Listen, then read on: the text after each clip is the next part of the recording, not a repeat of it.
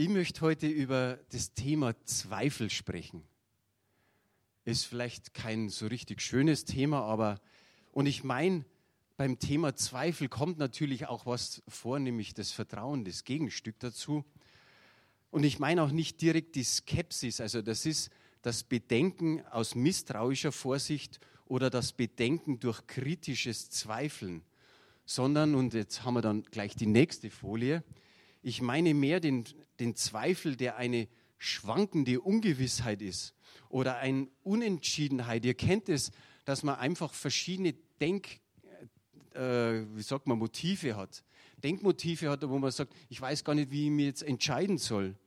Und dann vielleicht, was noch am, am allerbesten ist, das dritte, Zweifel, der eine Unsicherheit in Bezug auf Vertrauen, Glaube und Entscheidungen ist. Das ist, glaube ich, das Stärkste. Ich lese gern nochmal Unsicherheit in Bezug auf Vertrauen, Glaube und Entscheidungen.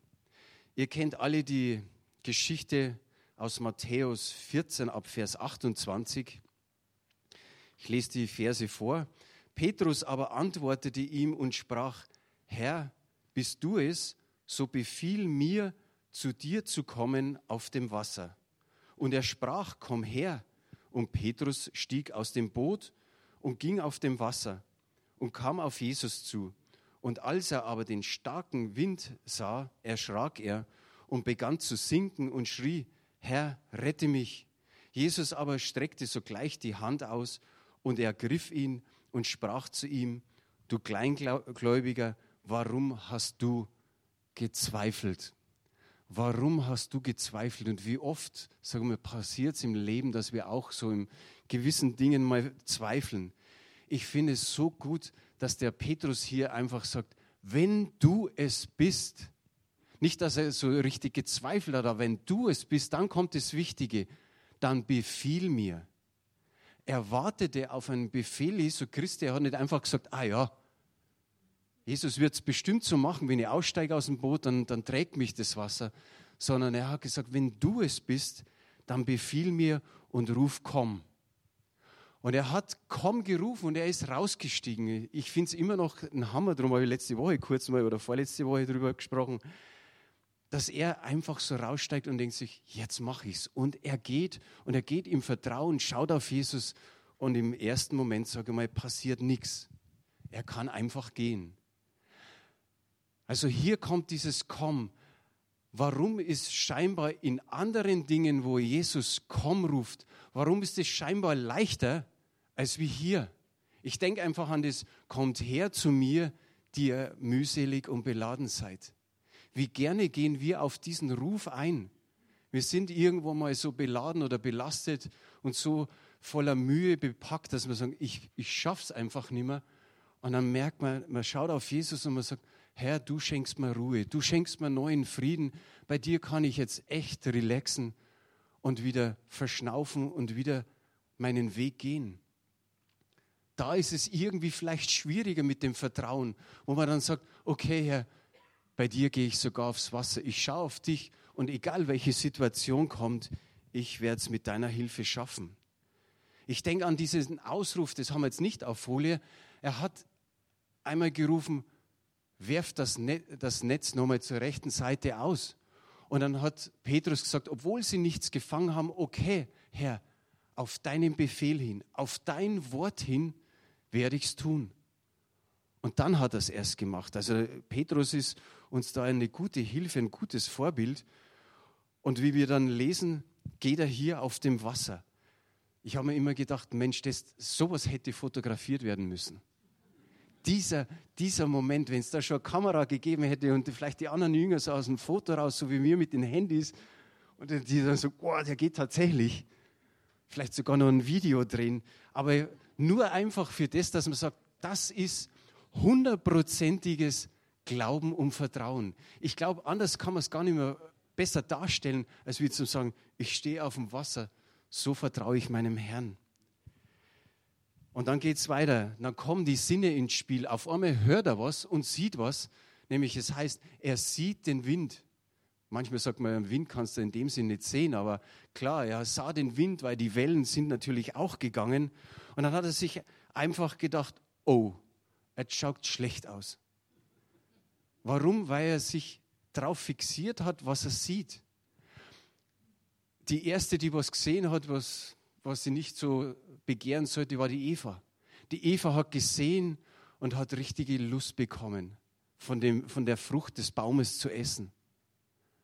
Und dann wurde es zum Verhängnis. Und er hat auf die Wellen oder auf den Wind, wie wir es immer nehmen, einfach geschaut und in dem Moment hat es angefangen, dass er untergeht. Ich glaube, der hat einfach sich nicht gesagt, ich sehe das, was ich vor Augen habe, nämlich Jesus, sondern irgendwie hat sich da eine Welle kurz dazwischen geschmissen und er hat auf einmal Angst bekommen.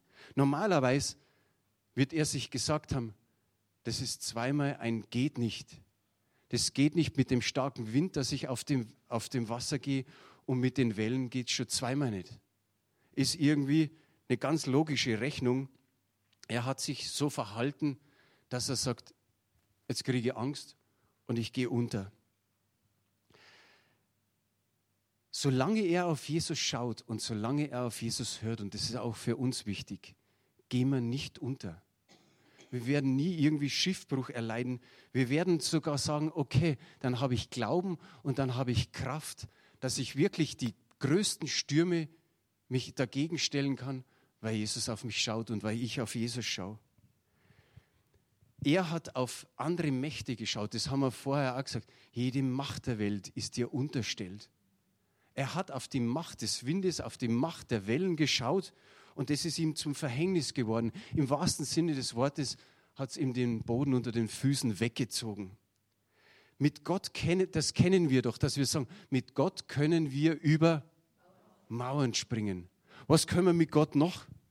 Wir können mit Gott Berge versetzen. Wir können mit Gott genauso wie Petrus auf dem Wasser gehen. Wir können auch mit ihm einfach Riesen besiegen.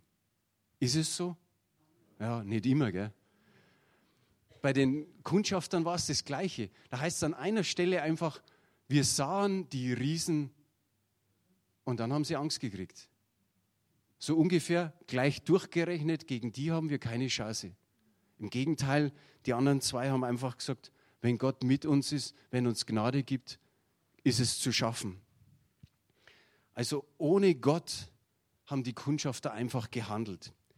Für den Petrus, was mir so, so aufgefallen ist, der Jesus sagt, du Kleingläubiger, warum zweifelst du? Und da denke ich mir, hat wahrscheinlich der Petrus zu ihm sagen können, naja, plötzlich waren die Wellen da.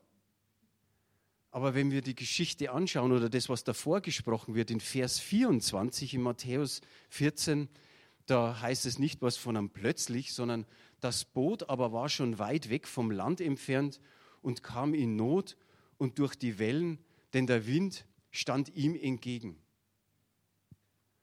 Also die ganze Zeit war der Wind schon da. Man, man, man, man vermutet, dass das Boot so grob mitten am See war und es stand in der Not. Und da heißt es noch in irgendeinem der Verse vorher, dass es die vierte Nachtwache war. Das ist von drei bis sechs Uhr. Und das ist vielleicht ganz wichtig, weil man sich denkt, wie haben die Jesus sehen können, wenn es stockfinster ist auf dem Wasser? Also überhaupt stockfinster ist, das sieht man doch nicht einfach so einen, der, der da irgendwo kommt. Natürlich haben sie an einer Stelle irgendwo gesagt, oh, ist das ein Gespenst? Aber vielleicht war es schon fünf Uhr früh und die Morgendämmerung hat angefangen und sie haben einfach Jesus oder zumindest zuerst gemeint, das ist ein Gespenst und dann Jesus erkannt. Aber das ist doch komisch, der, der, der Sturm und alles war schon da und für den Petrus konnte es nicht sein, dass es heißt, plötzlich waren da Wellen da. Irgendwie hat er rein seine Augen und wahrscheinlich eben sein ganzes Herz auf die Wellen fixiert und ist aus dem Grund untergegangen. Genau, mit dem Foto festhalten. Das habe ich mir gleich zweimal hingeschrieben, weil ich mir gedacht habe, das, das Nächste, wie, wie er dann vielleicht untergeht, wenn das auch nochmal irgendwie aufgenommen werden konnte, sodass man richtig diese beiden Beispiele bringt. Sicherlich könnte man, könnte man im Internet was finden, aber das ist dann irgendwie nur so im Nachhinein dargestellt. Plötzlich Plötzlich passieren bei uns auch Dinge, wo wir nicht dran gedacht haben, wo wir nicht vermutet haben. Plötzlich sind wir in Situationen, in Schwierigkeiten drin, wo wir sagen, boah, das hätte ich jetzt nicht auch noch braucht. Dass dies oder jenes dazukommt. Und Vielleicht nehmen wir uns einfach mal so eine kurze Minute, um still zu werden. Vorher hat es der Christopher gemacht, was auch schon wirklich gut war. Ich habe total die Gegenwart Gottes gespürt. Aber vielleicht nehmen wir uns jetzt nochmal Zeit, dass wir sagen, was, welche Welle oder wie viele Wellen sind jetzt irgendwo zwischen uns und Jesus, irgendwo so dazwischen gekommen, dass unser Blick nicht mehr auf Jesus gerichtet ist, sondern eher auf die Umstände und wir wieder versuchen, dass wir die irgendwie schon bekämpfen. Wir, wir kriegen schon irgendwie. Und wir, wir haben wenig Vertrauen in Gott. Dass wir einfach eine kurze Zeit einfach der Stille nehmen. Vielleicht hast du ein aktuelles Beispiel für dich, das da jetzt gerade kommt.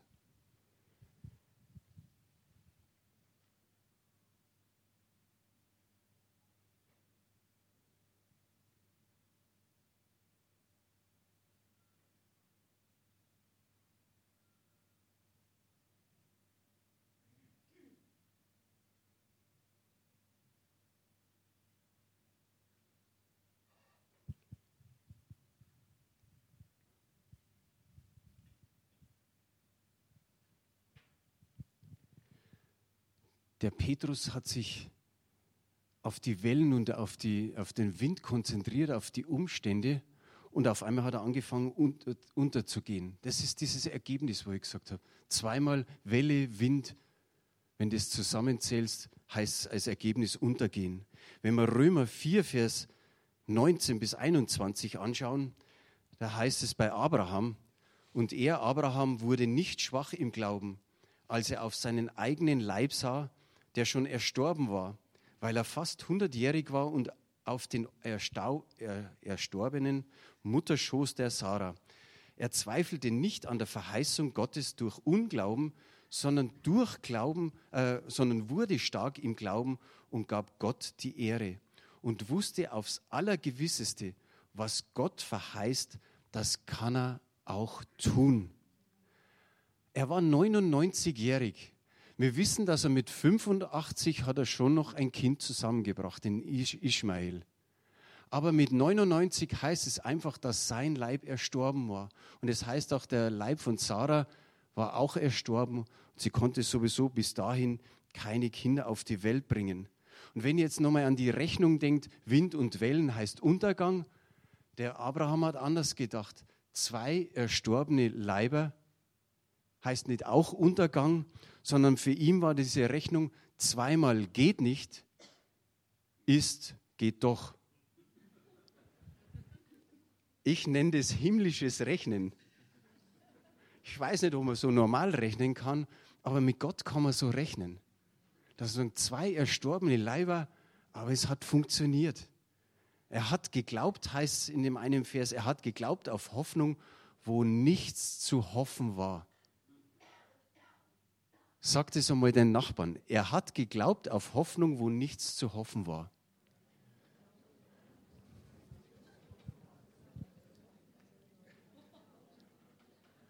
So glaube auch du.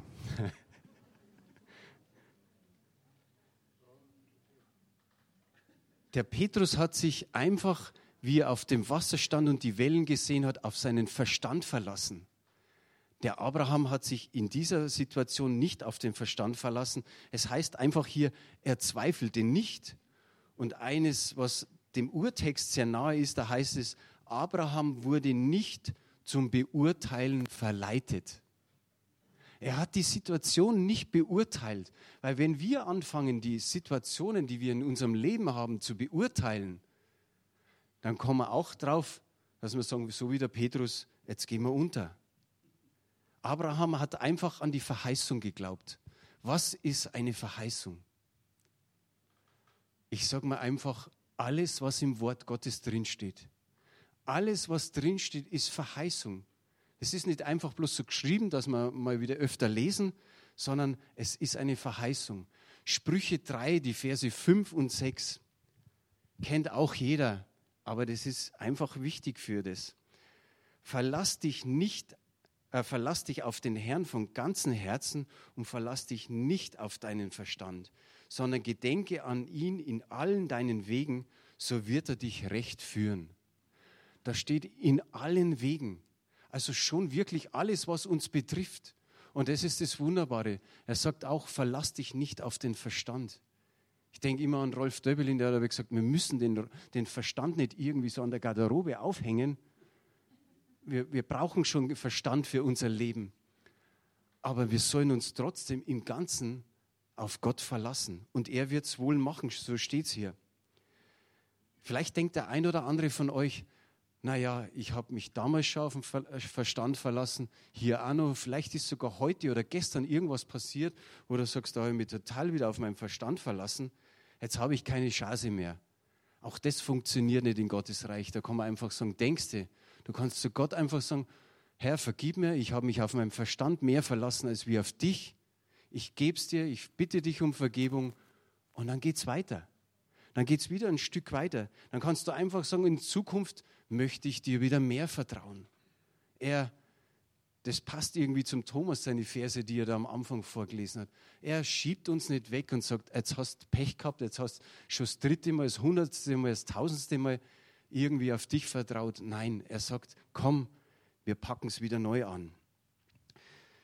Der Petrus und der, der Abraham, sie haben auch Aussetzer gehabt, geistliche. Da hat nicht immer alles so geklappt. Wenn wir auf den Petrus schauen, in Matthäus 26, Vers 33, Petrus aber antwortete und sprach zu ihm, wenn sich auch alle an dir ärgern, so will ich mich nicht, niemals an dir ärgern. Jesus sprach zu ihm, wahrlich, ich sage dir, in dieser Nacht, ehe der Hahn kräht, wirst du mich dreimal verleugnen. Petrus sprach zu ihm, und wenn ich mit dir sterben müsste, werde ich dich nicht verleugnen. Das gleiche sagten auch alle seine Jünger. Wir hätten es vielleicht genauso gesagt. Da schauen wir mal auf die Jünger und sagen, ah, oh mei, da waren sie schwach. Aber wie oft sind wir in gewissen Situationen einfach schwach. Er hat ihm Treue verheißen und ist gescheitert. Aber danach hat Jesus einfach wieder zu ihm sagen können, liebst du mich? Und er hat dreimal gesagt, du weißt, dass ich dich liebe. Und welch ein großes Werkzeug ist er geworden durch Gottes Führung und die Kraft des Heiligen Geistes. Was hat er alles getan? Wie oft lesen wir diese Geschichten und freuen uns darüber, was er alles bewerkstelligt hat.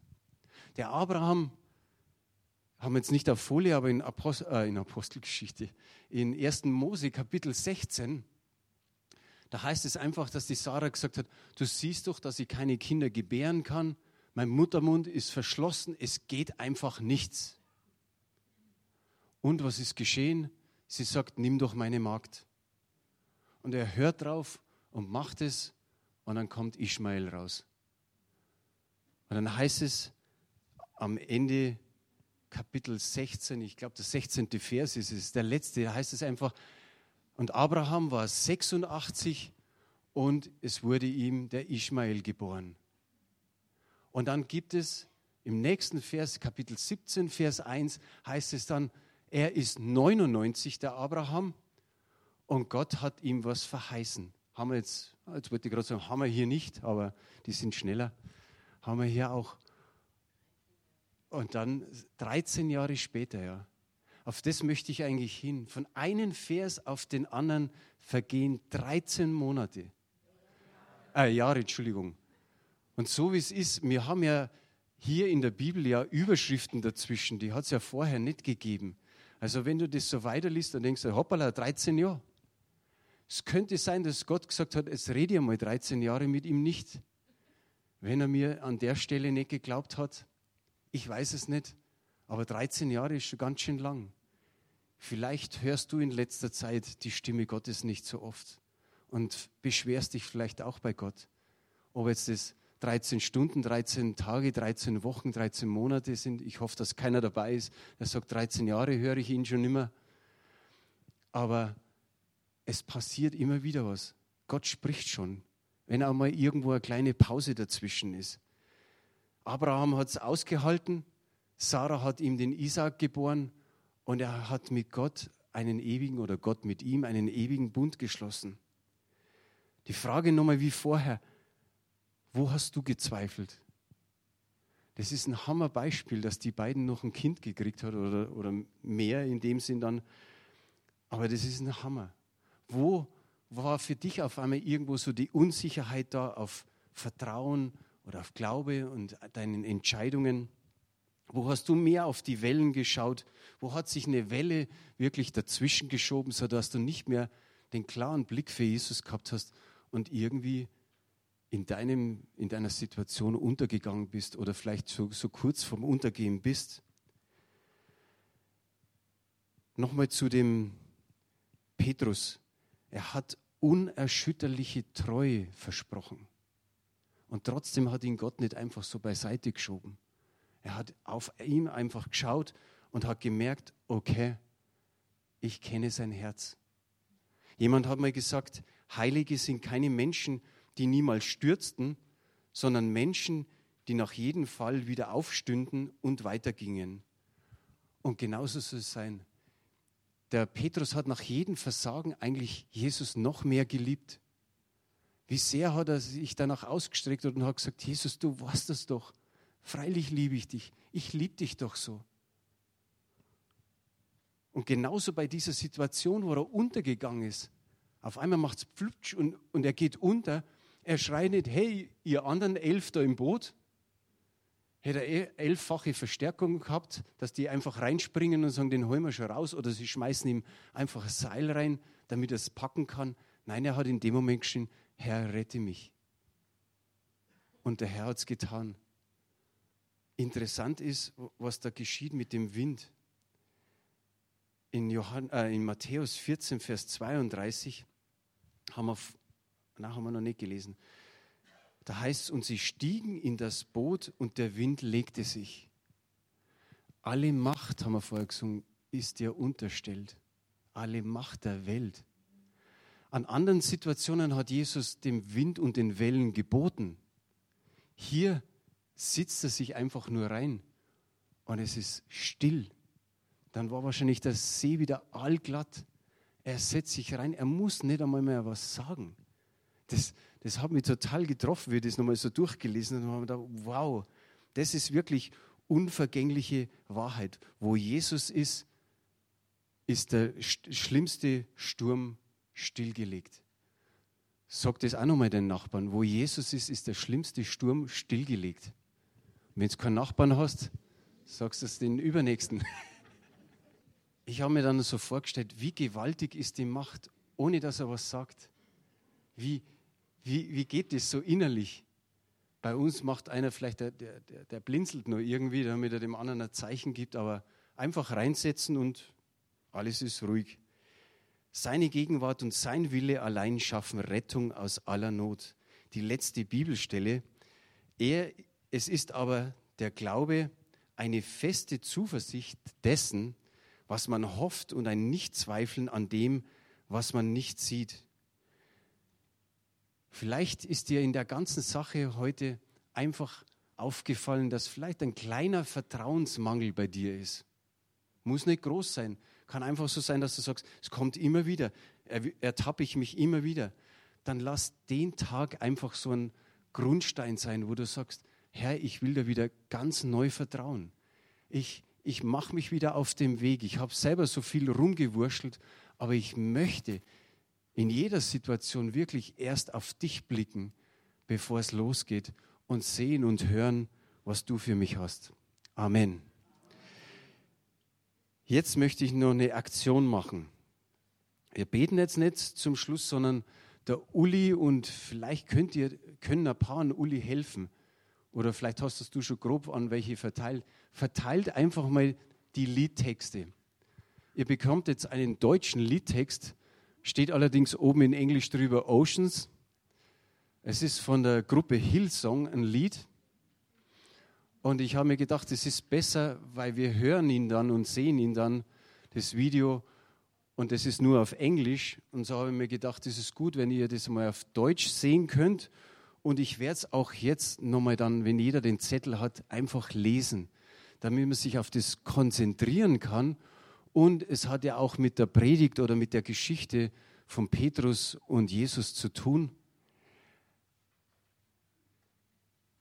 Wir waren ja, ist ja noch gar nicht so lange her, in Amerika und es haben uns doch irgendwelche Leute immer wieder mal WhatsApp geschickt und so weiter und die, die meisten habe ich abgeblockt und habe einfach geschrieben, hör mal, wir sind in Urlaub in Amerika und Äh, können wir das auf ein anderes Mal verschieben, wenn es nicht so dringend ist?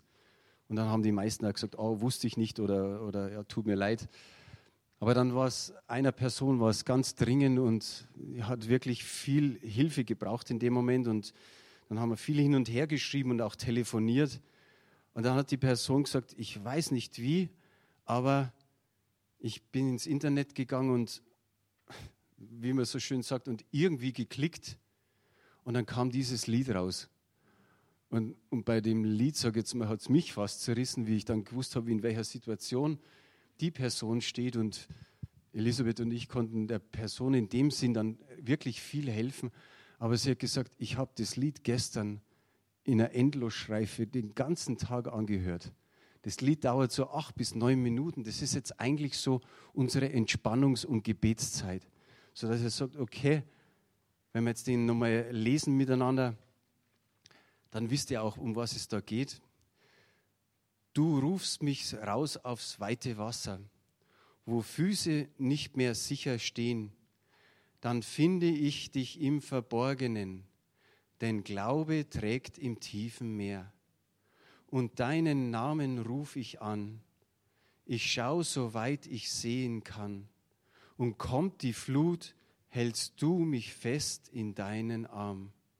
Denn ich bin dein und du bist mein die Gnade strömt wie tiefes Wasser und deine Hand zeigt mir den Weg. Wenn Angst mich lähmt und ich versage, lässt du nie los und gibst niemals auf. Führ mich dorthin, wo ich unbegrenzt vertraue, lass mich auf dem Wasser laufen, wo immer du mich hinführst. Führ mich tiefer, als ich selber jemals gehen kann dass ich fest im Glauben stehe in der Gegenwart des Retters.